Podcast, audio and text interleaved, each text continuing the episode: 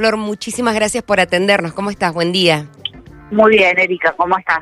Bien, bien, gracias eh, una vez más. Flor, ¿cómo son para vos y cómo han sido estos últimos años cada 8 de marzo? Bueno, de lucha, de mucho trabajo de difusión, de datos, mucho trabajo pedagógico en diferentes niveles, ¿no? Con niños, con adolescentes, con adultos, en empresas, en el sector público. Eh, y es una jornada para revalorizar el trabajo que hacen tantas, tantas, tantas mujeres en diferentes sectores también para seguir luchando por los derechos de las mujeres. y, hay información que no caduca, porque bueno, quienes te seguimos en las redes sociales vemos que eh, todavía sirve digo, seguir compartiendo eh, información que seguramente sumabas cada 8 de marzo del año pasado o el anterior al anterior, y uno de los últimos videos que compartiste en tus historias tiene que ver con cuál es el rol que tienen que tener los varones este 8 de marzo. ¿Qué es lo que tienen que hacer? Está bien si te dicen feliz día, viste que a veces ellos no saben qué hacer, las mujeres estamos sin se lo tomo no el feliz día, el mensajito, el arroz, el desayuno. Mira, yo soy partidaria de, mm, elegir las batallas, esto como filosofía de vida, ¿eh? ¿eh? A mí me parece que enojarse por un feliz día, bueno, no, ¿viste? Me parece que mm, sí hay que utilizar ese enganche para hacer pedagogía. Bueno, sí, es un día de lucha, no es un día tan feliz, las cifras siguen siendo muy desiguales para nosotras. Digo, uno puede aportar a la conversación con el feliz sin, sin mirar mal al otro. Viste, yo no sé si, o sea, yo no le diría jamás a una persona que le diga a su abuelo de 70, 80, 90 años, ay, enojate con, con el viejo porque te dijo feliz día. Claro, bueno, ya sabes que yo, yo hablo así muy suelta, pero para que la gente lo entienda, porque si no hay discusiones que se vuelven imposibles a nivel social. Y para mí justamente lo que hay que hacer es abrir la conversación en un día que nos recuerda, como bien decías, que las cifras eh, en el que las mujeres están en una situación de vulnerabilidad en todo el mundo no solo se siguen sosteniendo, sino que en muchos casos van en aumento. La realidad es que a partir del 2020, después de la pandemia, hubo un retroceso en materia de derechos para las mujeres que ha sido muy impactante. Y hoy particularmente, además en el mundo, se está viviendo una situación muy particular, que es lo que le sucede a las mujeres en Afganistán, en donde están envenenando niñas para que no vayan a los colegios, porque el régimen talibán impuso que las niñas, las adolescentes y las mujeres no pueden ni estudiar ni ejercer profesiones, eh, digamos, y todo el mundo está mirando para el costado. Eh, se volvió atrás con un decreto de que las mujeres que se divorciaron por violencia tienen que volver con sus maridos agresores. Ah, Digo, eso está pasando hoy en un país del mundo. Y yo las y los invito a quienes me dicen que la desigualdad no existe a pensar si esto pasa en algún otro país del mundo con respecto a los varones. Entonces, hay que entender que hay instituciones tradicionales, que no es que las instituciones estén mal, sino que como son llevadas a cabo, que son el sistema educativo, la religión, la familia, digamos, las instituciones que ordenan socialmente y que educan, que en muchos lugares del mundo todavía siguen bajo una perspectiva arcaica de desigualdad entre hombres y mujeres. Y que a veces nuestro eh, nuestra mirada como personas dentro de una ciudad es una mirada muy sesgada. Yo escucho a mucha gente decir, no, el cambio ya está, las mujeres ya está, ya están bien, y sin embargo, en la práctica, las mujeres no denuncian porque no tienen credibilidad, las mujeres ganan menos, las mujeres dan sus carreras opacadas por la maternidad, las mujeres trabajan más en el hogar que los varones, en el cuidado de la crianza. En Buenos Aires, siete de cada diez padres no pasan la cuota alimentaria. En el mundo hay 15 economías, o sea, 15 países que no le permiten a las mujeres trabajar. ¿sí? Hay más de 90 países que tienen leyes restrictivas económicas hacia las mujeres. Bueno, esos son datos.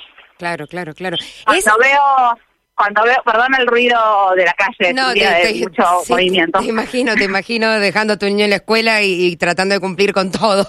Eh, ¿Es tarea, Flor, de nosotras, las mujeres, eh, educar replicando esta información? Qué buena pregunta. Eh, no, a ver, no, no, es una tarea que tengamos que educar. Yo creo que los varones tienen la suficiente relación con las mujeres, con sus hijas, con sus hermanas, sus madres, eh, como para preguntar, hacerse la pregunta íntima de qué me pasa que como varón no me interesa o no veo como importante y relevante algo que tiene que ver con la calidad de vida de mis hijas, con la calidad de vida de mis amigas, de mis hermanas. Esa es una pregunta que se tienen que hacer los varones. Por supuesto que, como no se la hacen, ¿qué hacemos las mujeres? Nos ponemos en un rol pedagógico. Claro. Sucede.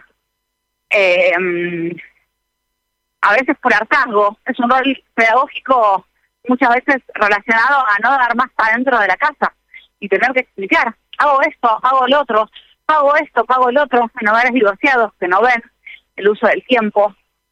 Y la realidad es que mm, eh, se genera una carga más para nosotras. Bueno, son pequeñas cosas, el vi que lo compartiste en tus redes el otro día, desde ponerse a planificar las comidas semanales para toda la familia. Digo, hay que, hay que sentarse y planificar eso, cosa que cae, me imagino, en un 90% más en el rol de las mujeres de la casa.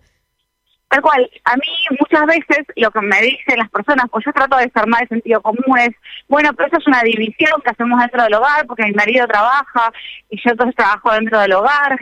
Eh, yo creo que no está mal ni ser empleada doméstica, ni, estar dentro de la casa trabajando, criando y cuidando, eh, porque ahora también está muy en boga pensar que si estás dentro de tu casa criando y cuidando, no sos una mujer lo suficientemente empoderada, ¿no?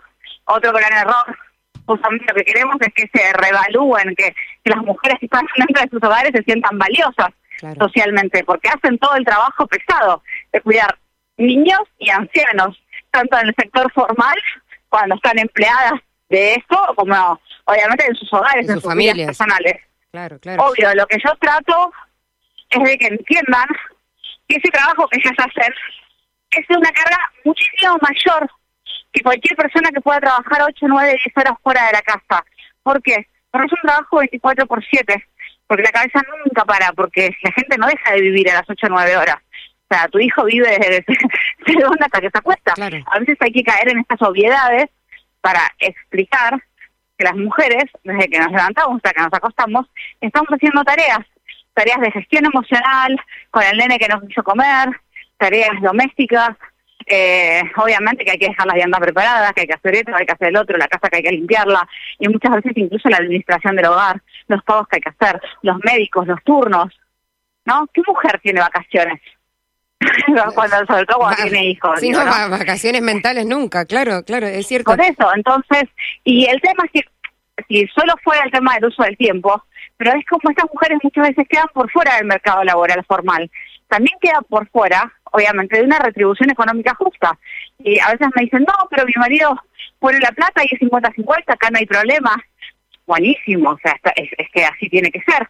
El problema es que tampoco tenés aportes jubilatorios, tampoco sos dueña de nada, porque como no me dicen, no, bueno, lo pusimos en nombre de él porque era más fácil. Claro, después se quieren divorciar y, tienen las extensiones de las tarjetas, no son dueñas de nada, no tuvieron aportes económicos, no tuvieron aportes previsionales, años y años sin aportes previsionales. Entonces, como no tiene nada a su nombre, tampoco puede sacar crédito. Entonces digo, si vemos los datos, vemos que las mujeres en todo el mundo son pobres. Vemos que el porcentaje de tierras que hay eh, para la producción, el cultivo y el consumo, solo el 18% de las mujeres son dueñas de esas tierras. O sea, es un mundo realmente todavía manejado por varones, por más del 80%. Y ni hablar si me voy a los puestos de decisión, gubernamentales o privados. Entonces yo lo que digo a las personas es, eh, miremos por ejemplo cuánto ganan las profesiones administradas, cuánto gana una maestra, ¿no? O sea, yo me puso con un montón a veces de docentes que están en contra, ¿no? Del feminismo, de la lucha. yo no juzgo a nadie. La realidad es que el, todos los derechos que hoy tenemos las mujeres nos los dio por lucha el feminismo. Me puede gustar más o menos en Argentina cómo se trata mediáticamente algunos temas, te puede gustar el, Ministerio de la Mujer si funciona, si no funciona. Digo, ahí hay otras opiniones, pero de ahí a matar al feminismo que históricamente nos dio todo lo que hemos conquistado, eh, sobre todo en Argentina, que es un país que tiene una paridad política bastante interesante en comparación con otros países, bueno, ahí me parece que, estamos siendo ingratas e ingratos, ¿no? Y, Flor, eh, te escucho hablar, digo, bueno, vemos que hemos logrado avances, que hemos evolucionado, que las mujeres tenemos cerca la información, que la información es poder. Bueno, hoy sale un informe de la ONU que dice que alcanzar la igualdad de género nos va a llevar 300 años más. Digo, ¿qué tenemos que mirar? ¿El vaso medio lleno o medio vacío? Sí, yo, qué pregunta, porque personalmente, obviamente, eh, vivimos en un tiempo presente, así que vamos a ver el vaso medio vacío, porque es decir, bueno, ni mis hijas ni mis nietas, ¿no? Y cansa un montón, sobre todo en mi lado, que lucho por esto hace un montón de años. Pero por el otro lado, 300 años a nivel humanidad es poco, a, nivel cambios culturales.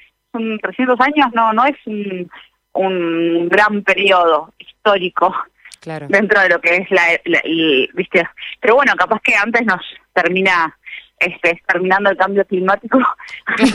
no, vamos, no vamos, a ver el, cambio. El cambio. Flor, eh, cuando tus libros empezaron a recorrer el mundo, eh, ¿qué, ¿qué, sentiste? Digo, las mujeres más allá del lugar donde nacimos, eh, lo mencionaste, pasamos por cosas similares, algunas mucho peor, el ejemplo que, mencionabas, digo, de, Afganistán, pero ¿cómo fue tu sensación ahí en, tu lugar de, escritora, de comunicadora, de, de ese aporte que hacías? ¿Te empezaron a escribir mujeres de otros países? ¿Te lo imaginaste? ¿Era parte de tu propósito? No, para nada. Yo, para que te des una idea, no, nunca tuve el propósito de ser escritora. Digo, empecemos por ahí. Así que todo esto lleva a mi vida eh, con 35 años y tres libros publicados. Es, un poco muy difícil de llegar a comprender hoy. Creo que en unos años voy a estar más asentada. Eh, ha sido todo muy vertiginoso. Y la realidad es que no no consideraba que, que, que yo pudiese escribir algo que realmente, digamos, saliera de la norma de lo que está escrito, que es muy buena, hay muchas producciones muy buenas. Entonces, pero bueno, supongo que acompañado con el trabajo que hago en las redes, de pedagogía continua, y creo que también hay algo que yo trato en mis libros, que es que siempre que escribo, escribo para que mi abuela y mi mamá me puedan leer, no escribo para que la mm. gente se enoje, en el sentido de que lea y diga esto cualquiera, escribo para que la gente vea el dato, eh, escribo para que la gente eh, sienta, o sea, un espacio que incluso en el que a veces por ahí no estoy de acuerdo con algunas cosas, sienta la amabilidad de poder contradecir. O sea, estamos hoy en un mundo, en una era, esto va más allá de, del tema central que estamos hablando.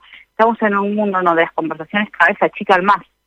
Y creo que si vos me decís cuando te imaginaste, y yo creo que el punto fuerte fue haber decidido abrir el diálogo, ¿no? A mujeres que no se han acercado al feminismo, pero que en su vida sienten desigualdad.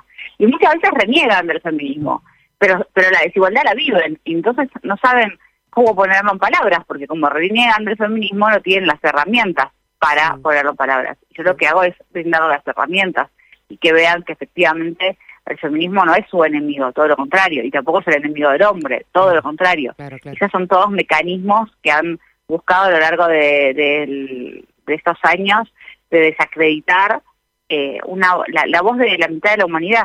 Sí. Y Flor, ¿cuánto tiempo de investigación y producción te llevó decidida tu último libro? Porque vos lo decías, son muchos datos, digo, hay argumentos, no es una opinión simplemente.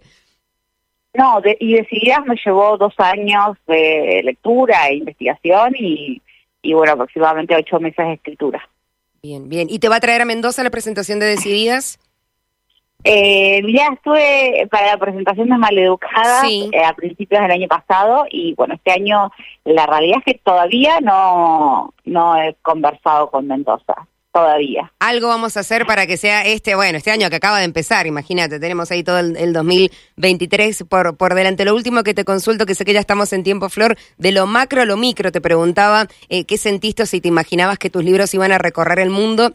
Pero también hay historias del día a día, imagino que te siguen llegando, que todos los días te deben llegar mensajes en las redes, si los lees o no los lees, de gente que te cuenta de cómo leer tu libro les ha sacado quizás del lugar donde estaban o les ha cambiado la vida. Sí, obviamente no puedo leer todos los mensajes porque es lógico, pero eh, cuando los leo es, eh, nada, es muy movilizante, ¿no? Eh, digo, no, nadie escribe eh, con ese objetivo en un primer momento. Mm, pero bueno, es, es muy gratificante, es muy gratificante, estoy muy agradecida a mis lectoras y mis lectores, que cada vez por suerte son más varones, eh, también eh, al acercamiento que hacen también respetuoso. Y eso por lo menos de la comunidad, digamos, que se va formando ahí virtual en, en Instagram, en Facebook, eh, nada, me encanta, es algo que disfruto todos los días. ¿Cuál es tu, tu agenda de actividades para hoy? Digo, ¿vas a participar de, alguna movilización? Sabemos que estás subiendo contenido específico hoy a tus redes, así que la invitación es para que puedan eh, seguirte en Twitter o, en Instagram, allí Flor Freijo te pueden encontrar.